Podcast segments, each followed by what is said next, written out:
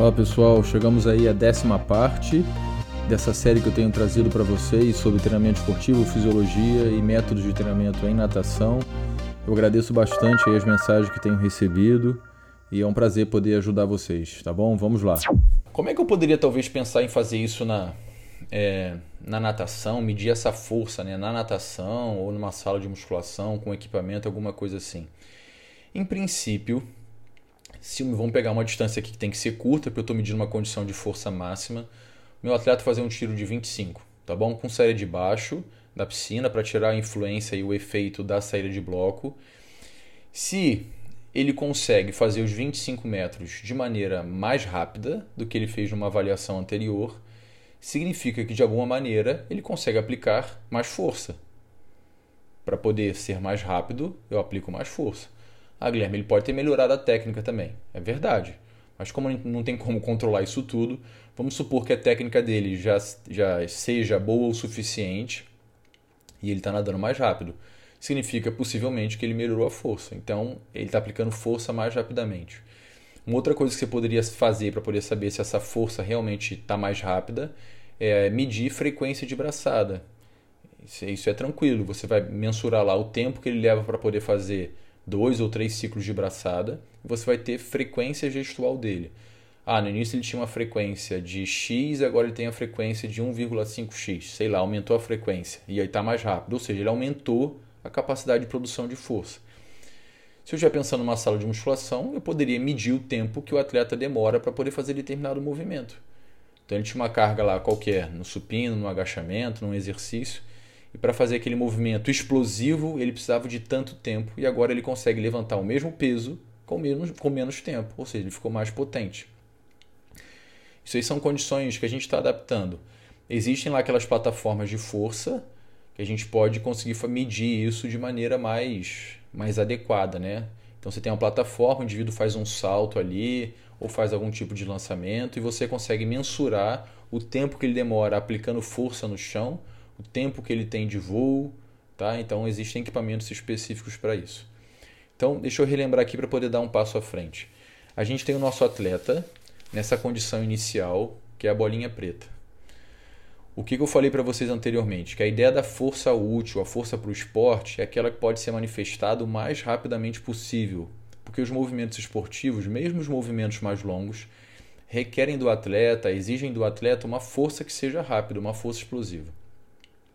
Então, a finalidade geral do treino é fazer com que o atleta produza a mesma força, se ela já for boa, ou uma força maior, mas mais rapidamente.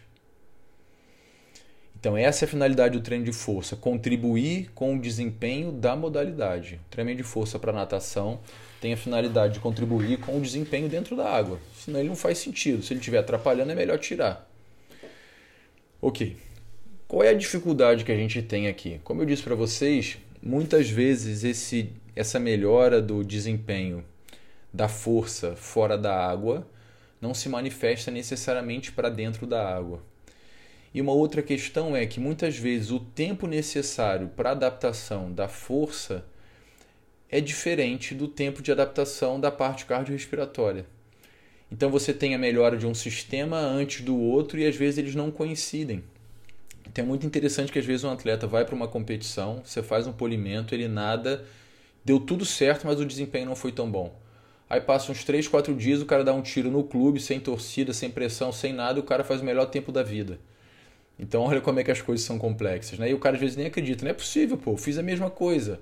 É, mas você precisava de um pouquinho mais de adaptação, alguma coisa aconteceu para que você tivesse um desempenho melhor. Então, tendo essa ideia de que eu tenho que produzir força o mais rápido possível, a gente chega nessa segunda proposta, que é a curva força-velocidade. Então agora eu tenho no eixo X a quantidade de força que o indivíduo consegue produzir, é, no eixo Y, desculpa, e no eixo X a velocidade em metros por segundo. Na, na proposta anterior era a curva força-tempo, agora é a curva força-velocidade. E ele traz para a gente o seguinte: por mais forte que você seja, estou colocando a setinha aí como referência, ó, por mais forte que você seja, se o movimento que você faz está próximo do seu máximo, a velocidade naturalmente do movimento é pequena. Então, se você está usando um palmar que é muito grande, que está próximo da sua força máxima, por mais rápido que você tente fazer a sua abraçada, a abraçada ela é lenta. Por outro lado, vou pegar um exemplo oposto aqui. Se você faz abraçado no lado de crawl com as mãos fechadas, a resistência foi diminuída a tal ponto e está tão pequena em relação à sua força máxima que você consegue fazer esse movimento com muita velocidade.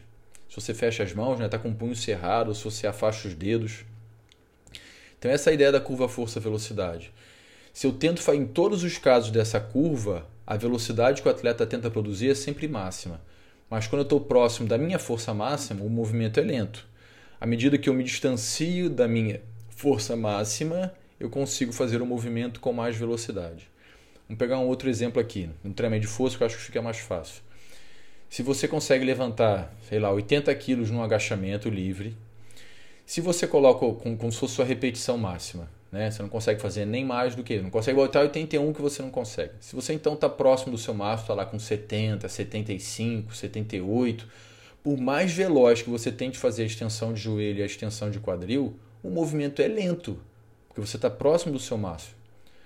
Por outro lado, se você abaixa esse peso, está fazendo um aquecimento lá e você coloca 30 quilos, 30 quilos é tão submáximo, perto do seu máximo, que você consegue fazer esse movimento de maneira explosiva, você consegue fazer esse movimento de maneira rápida. Então, onde eu quero chegar aqui? Dependendo do que você quer desenvolver do treinamento, você vai, no treinamento de força, você vai usar mais carga. Por exemplo, se eu quero desenvolver a força máxima, eu vou usar uma carga que seja maior do que 90% da minha carga. Mas se eu quero desenvolver a máxima velocidade, eu vou usar uma carga que seja menor do que cerca de 30% da minha força máxima. O que, que eu tenho que levar em consideração aqui? O implemento ou a sobrecarga no esporte, né? O implemento ou a sobrecarga que eu tenho que vencer. Então, como eu falei para vocês antes lá, o lançamento de dardo, eu acho que o dardo pesa 800 gramas. Poxa, 800 gramas não é tão pesado assim. Então eu vou aumentar minha força até um ponto que seja adequada, mas depois eu vou focar em estímulos que sejam relacionados à máxima velocidade, ou seja, eu vou usar sobrecargas que sejam muito menores do que a minha força máxima. Lançando medicine ball, lançando alguma coisa que tenha uma certa carga, mas que esteja distante da minha força máxima. Por quê? Porque senão eu vou desenvolver uma força que é lenta e eu quero uma força que seja rápida. O exemplo oposto que eu dei para vocês também foi lá o arremesso de peso no atletismo. Então, arremesso de peso, o peso pesa 7 quilos, ele já é uma coisa que é mais complicada. Então, não adianta só eu desenvolver a velocidade, eu preciso desenvolver velocidade com força. Então, já estou mais, talvez, aqui no meio dessa curva. Eu preciso de muita força e uma certa velocidade. Para a maioria dos esportes, a sugestão que tem aqui no centro o pico de potência. É que a gente treine o treinamento de força com uma carga de mais ou menos de 30 a 80% da repetição máxima. Porque é uma sobrecarga considerada ótima tanto para o desenvolvimento da força quanto para o desenvolvimento da velocidade. Se está mais próximo do limite superior, que é o 80, depende da modalidade que você está falando, depende da época do treino está mais próximo da, do limite inferior, depende da modalidade esportiva que a gente está falando, depende do momento do treino e depende da característica do atleta. Essa é uma discussão extremamente teórica, mas que tem muita aplicação prática. Conseguem entender isso? Se a gente for pensar em termos de periodização, o treinamento de força tem que ser coerente com o que você espera desenvolver em cada período ou em cada fase. Então, isso aqui é uma proposta do Bompa ele tem um livro chamado, acho que Preparação Física, um livro azul. Eu tenho ele em inglês, em PDF. Depois, se alguém quiser, é, me pede que eu mando para vocês, eu coloco lá na pasta. Ele é só sobre treinamento de força. E ele faz uma associação de métodos ou fases do treinamento de força, que são essas informações aqui que eu vou explicar o que, que são, com os períodos de treinamento. Então, o que, que ele fala aqui para gente? Que no período preparatório, a gente vai ter uma fase, um momento de adaptação anatômica, um de hipertrofia, um de força máxima, depois conversão para potência e depois a manutenção dessa força. Então essa, esses quatro ou cinco momentos vão coincidir com o momento, com a fase ou período preparatório e o de competição. Legal. Depois eu vou explicar detalhadamente cada uma dessas fases aqui. Vamos para esses gráficos. O que, que ele traz para a gente aqui? Que a fase de adaptação anatômica não faz com que o indivíduo produza força mais rápido ou mais lentamente, porque essa não é também a finalidade da adaptação anatômica. Percebam que a gente começa o período de preparação, lá na fase de preparação geral, com adaptação anatômica. Como eu estou iniciando o meu programa de treino, e isso é uma característica da fase de preparação geral, que a gente falou que a fase de preparação geral a gente treina para conseguir treinar. Isso aqui é uma ambientação, é uma preparação inicial para o treinamento de força. Então não tem esse deslocamento da capacidade de aplicar força nem mais rapidamente, nem mais lentamente. Quando a gente, depois ele tem uma fase que ele sugere que é hipertrofia, que é a hipertrofia que a gente conhece. E eu vou falar quando a gente deve usar hipertrofia ou não. Olha o prejuízo que a gente tem. A gente tem aumento de força, mas essa força fica mais lenta. Não é isso que a gente quer, porque isso é prejudicial ao esporte. E esse é o problema, porque a maioria das pessoas, inclusive atletas ou atletas amadores, quando vão fazer o treinamento de força deles, o professor, o treinador, passa treinos característicos de treino de hipertrofia. Então, em termos de desempenho, você está gerando um prejuízo para o seu atleta. Olha que problema. É, depois da hipertrofia, a gente vai ter a fase de força máxima, que dentro daquela curva seria alguma coisa que ia acima de 80% da carga máxima do atleta. Mesmo que, deixa eu voltar, mesmo que a gente tenha visto que quando eu estou com uma carga muito próxima do meu máximo, eu tenho pouca velocidade, eu estou produzindo força com velocidade, eu estou tentando produzir força com velocidade, ou seja, eu estou fazendo um movimento que é explosivo. A barra não se move rápido porque ela está muito pesada para mim. Mas eu, em termos de, de sincronização neuromuscular, de estimulação motora, a gente tem a intenção de fazer um movimento rápido. Por causa disso, a, a curva força-tempo é deslocada para a esquerda. Depois, beleza, eu aumentei aqui uma certa capacidade de potência, mas ainda está ainda tá podendo melhorar mais, por isso que eu treino exclusivamente potência. Então eu vou converter essa força que eu tinha, que era muito alta, para uma força de potência, para uma força explosiva, para uma força que se manifesta muito rapidamente. Olha como é que essa curva se deslocou ainda mais para a esquerda. E depois, no período de competição, a intenção é manter essa força, essa força potente que eu adquiri para poder manifestá-la nas competições. Ok. Quando que eu vou usar ou não a hipertrofia? Como a hipertrofia a gente tem um certo prejuízo da capacidade de manifestação da força em termos de velocidade, como eu disse para vocês, a gente tem que pensar se essa, se essa fase, se esse período vai ser coerente com o nível do seu atleta. Se eu estiver falando de atletas mais novos, se eu estiver falando de atletas inexperientes no treinamento de força, talvez ou muito possivelmente não seja interessante treinar força máxima, porque é um indivíduo que não está acostumado a treinar força. Então, mesmo que inicialmente seja um prejuízo treinar com cargas submáximas, com características de hipertrofia, para aquele nível de atleta pode ser que ainda seja interessante. Ele vai estar treinando ali com 60%, 80% da carga máxima, vai fazer mais repetições, está dentro de um intervalo onde a gente, em tese, tem uma máxima hipertrofia. E isso não é interessante para o esporte, mas em termos de formação do atleta, é o que ele consegue fazer agora. Desculpa.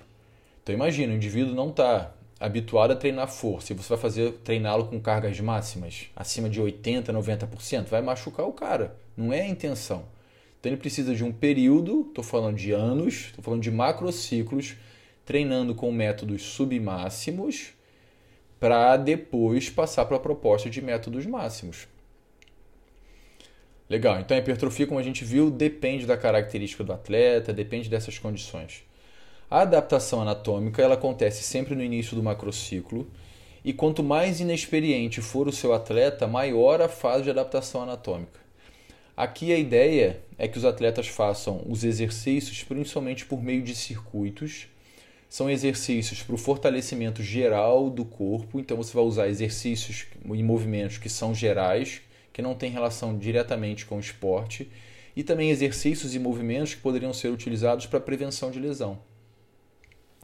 Então aqui eu estaria usando circuito e teria lá de 8 a 10, 12 exercícios na sala de musculação para poder treinar a força como um todo. A carga de treinamento geralmente ela é menor, o número de repetições é relativamente maior, porque como ela é importante para os inexperientes, por exemplo, o atleta tem que aprender a fazer o movimento. Então é importante fazer o movimento com um pouquinho mais de repetições, com uma carga, com uma carga menor, com uma recuperação relativamente grande porque como ele vai rodar, imagina, ele fez o primeiro exercício lá o supino, depois mudou para o agachamento, depois fez, sei lá, qualquer outra coisa. Quando ele voltar no supino de novo, já passaram, sei lá, 5, 6 minutos. Então essa é a finalidade da adaptação anatômica, preparar o indivíduo para treinar força. Como eu disse, também posso oferecer exercícios de prevenção de lesão. Então na natação poderia estar pensando em rotação medial, rotação lateral do braço, para fortalecer manguito rotador, para prevenir lesão. Então, tudo isso vai estar acontecendo na adaptação anatômica. Quando eu penso em hipertrofia e força máxima e potência, eu vou começar cada vez mais, de cada vez mais que eu me aproximar da potência, eu vou tirar os exercícios que são gordura, exercícios que são de preparação, exercícios às vezes uniarticulares, e vou começar a pensar em usar exclusivamente exercícios que são multiarticulares, exercícios que são gerais. Então, se eu estou pensando em força máxima e hipertrofia, eu vou pensar nos exercícios que são básicos. Uma puxada, uma barra, uma remada, algum tipo de supino e um agachamento. São os exercícios básicos. Não precisa fazer 10 tipos de agachamento, leg horizontal, leg vertical, leg de cabeça para baixo, leg dando cambalhota. Isso não faz sentido para o esporte. E sinceramente nem sei se faz sentido para hipertrofia visando estética, tá?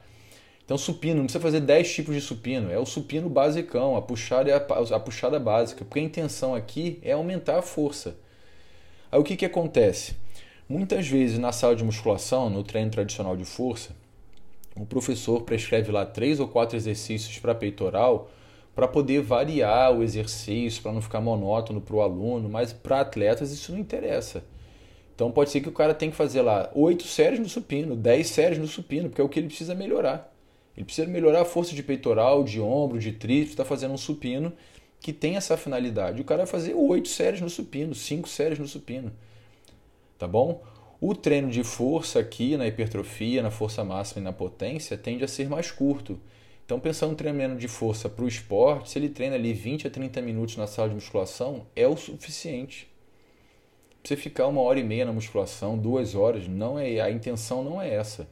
Por quê? Força máxima está próximo do máximo. Próximo do máximo significa poucas repetições, interdependência, volume intensidade, e o que a gente falou lá dos sistemas energéticos. Está próximo do meu máximo, são poucas repetições, é pouco volume e é muito intenso, e o descanso é muito grande. Então o cara vai, faz uma força absurda, descansa. Então, muito possivelmente aqui, a ideia é que, que as recuperações sejam maiores se aqui a recuperação se dá na adaptação anatômica pela própria característica do circuito, aqui na hipertrofia eu já posso estar pensando em um minuto e meio de descanso, na força máxima dois minutos, três minutos. Legal? Quando eu chego para a potência, a sugestão que eu dou para vocês, como a gente está falando de natação, é que a gente mantenha certo treinamento de força fora da água para manter essa força máxima mas a ideia seria que a gente transferisse isso para a água, utilizando as nadadeiras menores, os palmares menores, elásticos, ou seja, você vai desenvolver a potência de maneira específica.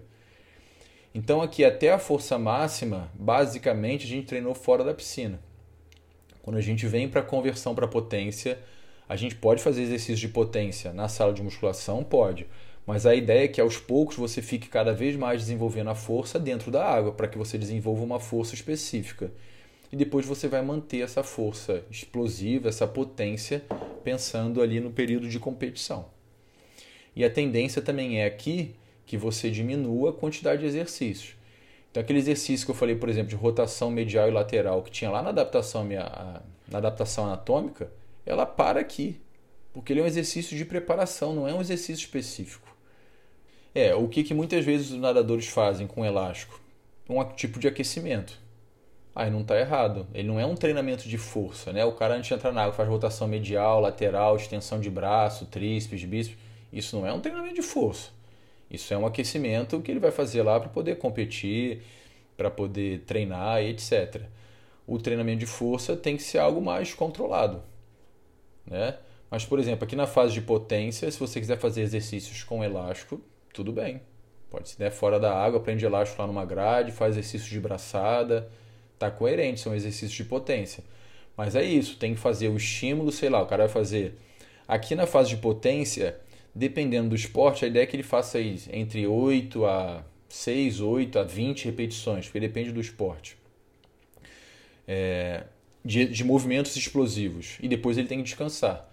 Então isso é um treino controlado, tem que ser controlado pelo treinador ou pelo preparador físico, sei lá. Não dá para deixar o atleta fazendo o treino sozinho e esquecer o cara. Ele vai fazer de qualquer jeito, vai descansar menos do que deveria descansar. Então isso aqui é parte do programa de treinamento.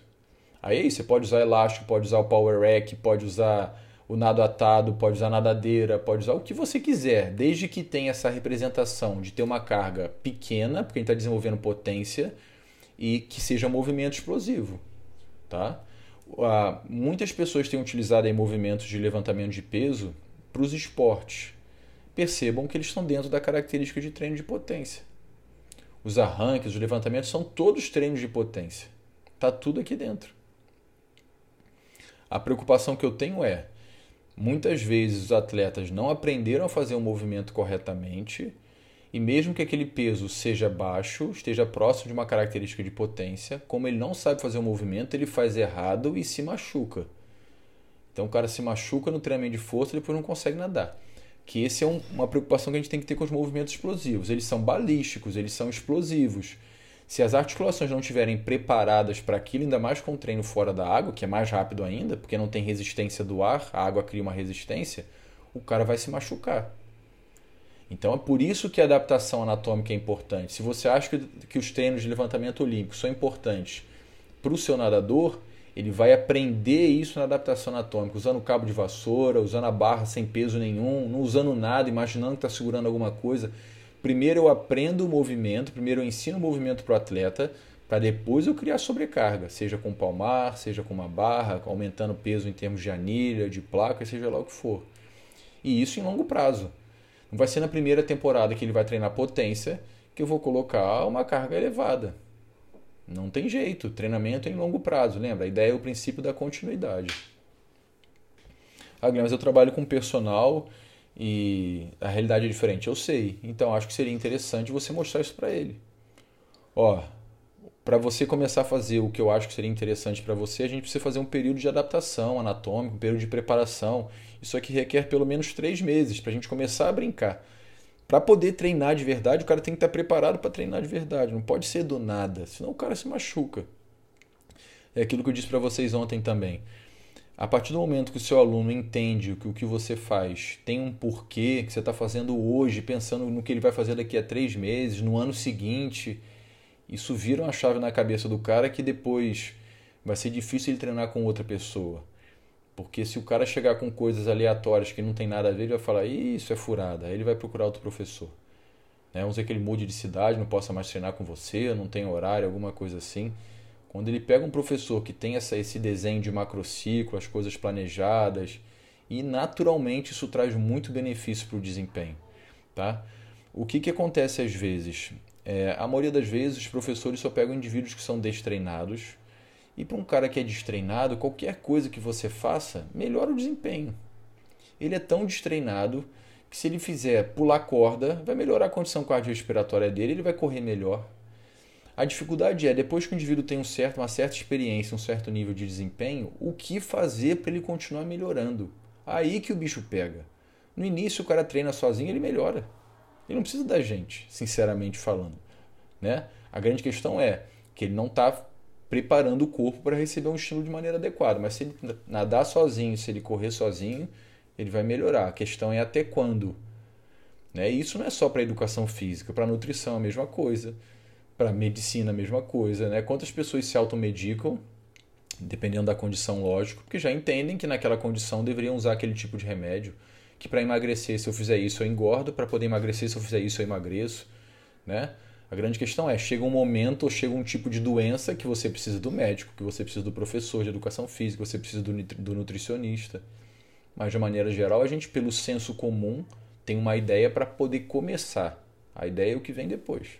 Tem um amigo meu que está trabalhando com, com um médico é, que o cara já fez meio Ironman, já fez Ironman, faz várias provas de triatlon e o cara nunca teve professor, nunca teve treinador. E o cara faz tudo de qualquer jeito, né?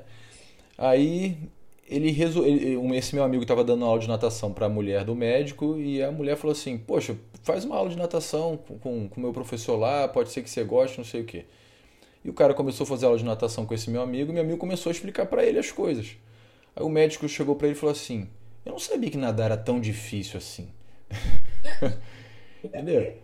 Ainda mais médico, né? Vocês sabem como é que é. O cara acha que é chegar na piscina, rodar braço e bater perna. Então, por exemplo, é, ele só sabia respirar para o lado direito. Aí meu amigo colocou ele para respirar para os dois lados, por causa de equilíbrio muscular, coordenação de nada, o cara não sabe respirar para o lado esquerdo. É, então, aí o que, que aconteceu com o médico? Ele tinha um certo preconceito com o professor de educação física agora o cara está apaixonado. Porque o meu, o meu amigo está mostrando para ele diversas coisas em termos de teoria, de conhecimento, que ele não sabia que existia. E o cara é médico. Agora imagina e é um cara da saúde, né? Agora imagina as pessoas no geral, as pessoas não têm essa ideia. É isso que a Vitória falou. Vê um cara com um corpo qualquer na internet, acha que o cara ficou assim em dois meses, acha que, sei lá, e não é. Mesmo os caras, as pessoas, homens, as mulheres que têm um corpo bacana, isso é uma construção de anos. Isso não veio do dia para a noite. Então, calma aí. Então aqui a gente tem a ideia das fases, como eu disse para vocês, adaptação anatômica, hipertrofia, força máxima, conversão para potência, manutenção dessa potência, dessa força explosiva. E aqui a gente tem um novo desenho que é muito parecido, verdade é a mesma coisa, só que tem uma proposta um pouquinho diferente. Percebam na parte de baixo aí que a gente tem o período preparatório e o período de competição. E como a gente fez, esse período preparatório é dividido em fase de preparação geral e fase de preparação específica. E o período de competição é dividido em pré-competitivo e competitivo. E ele é um livro sobre treinamento de força pro esporte. Então não é o livro que a gente vai pegar lá, treinamento de força voltado para o fitness, voltado para a saúde, são discussões diferentes, tá bom? Então ele associa esses períodos e fases que a gente viu lá no modelo de periodização tradicional. Percebam que esse desenho aqui na parte de baixo, ó, eu estou passando com a seta, isso aqui é a estrutura do modelo de periodização tradicional. Então, o que, que ele defende? Que a gente comece com uma resistência de força, que seria alguma coisa ali parecida com a, com a hipertrofia, tá bom? Depois passo para uma força máxima, depois para potência e depois para manutenção da potência. É o que a gente viu anteriormente aqui na proposta do BOMPA. Ó. Só que o, Dompa, o BOMPA desculpa, sugere a adaptação anatômica porque ele está pensando principalmente nos atletas que são iniciantes no treinamento de força. Foi o que eu falei para vocês antes. Ele discute isso muito no livro dele. Às vezes o atleta ele é de alto desempenho, tem um excelente desempenho, mas ele nunca treinou força. Então quando ele for começar, ele tem que começar devagar. Ele não pode começar no mesmo ritmo que ele treina na piscina, na pista, ou seja lá onde for. Ele precisa começar devagar. Então aqui a ideia dele de começar devagar é por meio de uma resistência de força. Dependendo do atleta, a gente pode diminuir esse tempo dedicado a essa resistência de força, porque o que interessa é o aumento da força máxima e da potência. E aqui também percebam que ele colocou cada retângulo desse como tendo mais ou menos a mesma duração, porque a intenção dele aqui era só fazer uma representação. Mas dependendo da necessidade do seu atleta, como eu disse, esse tempo de resistência de força pode ser maior, porque ele é um iniciante, o tempo de força máxima pode ser menor, a potência, como é a primeira experiência dele com potência, pode ser menor, ou não. Como ele é um atleta mais experiente, reduzo resistência de força, aumento força máxima, aumento tempo de potência, tá? Então depende dessas condições. Outra coisa bacana que ele traz para a gente aqui é que percebam quando ele vai mudar a característica do treinamento da força, por exemplo, de resistência de força para força máxima, ele não faz uma transição brusca. Ele tem um período de treino, que eu estou marcando aí com a setinha, onde você tem o treino simu, é, consecutivo, consecutivo, não, é simultâneo, das duas manifestações da força. Então vamos supor que esse seu atleta treine força duas ou três vezes na semana. Você vai dedicar alguns treinos aqui, vamos supor que aqui sejam duas semanas, para resistência de força e para força máxima, e você vai fazendo essa transição de maneira paulatina. Quando você for mudar da força máxima para potência, você também vai fazer essa transição de maneira paulatina e depois vai manter essa força máxima. Dependendo da duração do seu macrociclo, dentro do modelo tradicional a gente falou que tem aquele modelo com um pico só de desempenho, que seria um modelo anual. Pode ser, pode ser que você tenha ali 10 meses de fase de período de preparação. Isso é muito grande. Ou, dependendo do seu período, da fase específica e do período de competição, pode ser que você dedique um tempo muito grande à, à potência. Se o tempo de potência for muito grande, pode ser que ele perca um pouco de força máxima. E isso não é interessante para o esporte. Vamos imaginar também o período de competição. Vamos dizer que o atleta tem um período de competição muito grande. Se ele ficar treinando só potência e não treinar força máxima, ele pode perder essa força máxima. Então você pode ter momentos isolados. Estou tentando fazer um risquinho como se fossem momentos de força máxima. Então você pode ter momentos dentro dessa fase de treino prioritário de potência, onde o atleta treina também, ele estimula a força máxima, mas não com a intenção de desenvolver a força máxima, e sim de manter a força máxima. Porque, em tese, se ele perde força máxima, ele perde também a capacidade de produzir força rápida, que é a nossa potência. Então, isso é um desenho geral se você fizer isso, você já faz mais do que 90% dos professores, eu tenho certeza. Mas depois que você for pegando a manha disso, você vai entendendo: ah, isso aqui tem que ser maior, isso aqui tem que ser menor. Ah, eu tenho que estimular essa capacidade aqui, senão ele perde, porque esse período está muito grande, estou muito tempo sem treinar isso. Então, essa é a ideia do treinamento de força para o esporte. Como eu disse para vocês, percebam que ela é diferente do treinamento de força voltado para a sala de musculação tradicional, onde a maioria das pessoas faz simplesmente só hipertrofia. Então, cara, durante todo o ano treina hipertrofia, só muda às vezes os exercícios, a ordem dos exercícios, alguma coisa assim. Aqui não. A gente muda a intenção ou o objetivo que deve ser alcançado com o treinamento de força. Em termos, mais uma vez, em termos de carga e de quantidade de exercício aqui, Quanto mais próximo do específico, menos exercícios, porque os exercícios são mais específicos. E em termos de carga, é só a gente voltar nessa curva força-velocidade. Então lá no final, como eu estou preocupado com pico de potência, com velocidade, eu vou estar com uma carga próxima, possivelmente entre 30% e 80% do máximo. Muito possivelmente muito mais próximo aqui do limite inferior, 30%, 40%, 50%, tá bom? Por causa da característica da nossa modalidade esportiva. Depois do treinamento da força, então a gente fala sobre o ensino, né? A gente fala sobre métodos de ensino da técnica. Eu vou apresentar basicamente aqui dois métodos para vocês. Um que a gente chama de integral, ou talvez mais tradicionalmente de global, e o método dividido, ou mais tradicionalmente, tradicionalmente de parcial ou, ou analítico. A proposta desses dois métodos é ensinar o movimento a partir do todo, que é o método integral ou global, ou a partir das suas partes menores, a partir dos seus pormenores. Só o que, que acontece?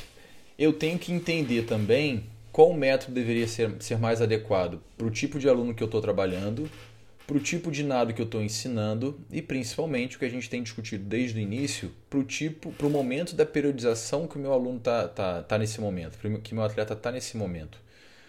Os nados estão muito mais próximos de um movimento global do que de um movimento parcial.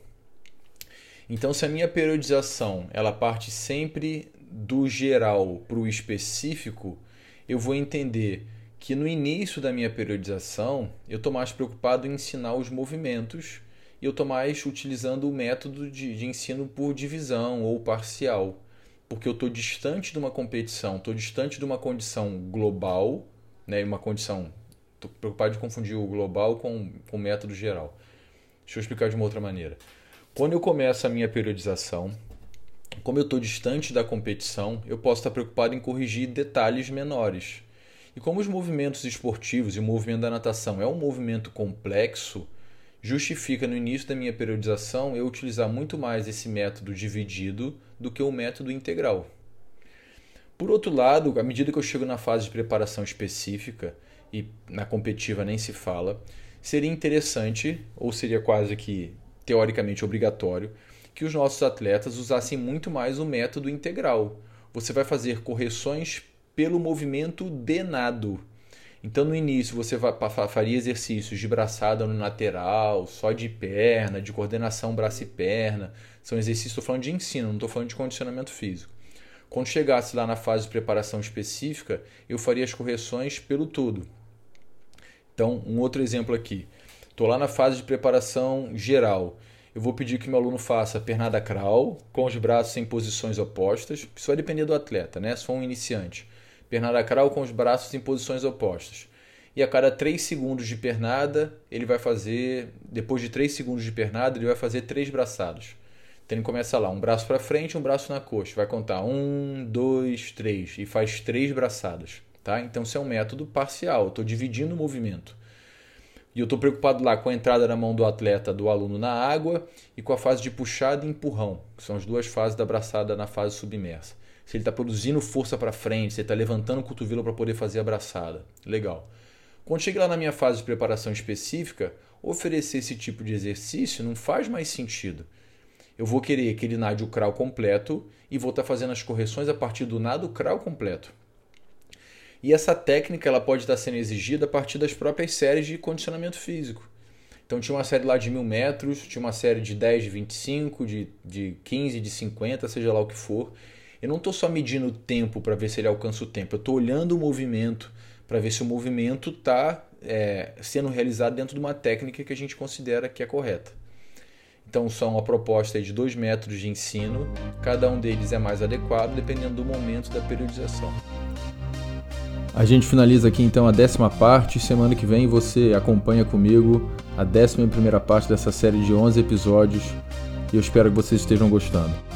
Lembre-se que no meu site você encontra textos, vídeos e podcasts antigos que eu já tenho realizado e você pode acompanhar muita coisa bacana lá também. Um abraço.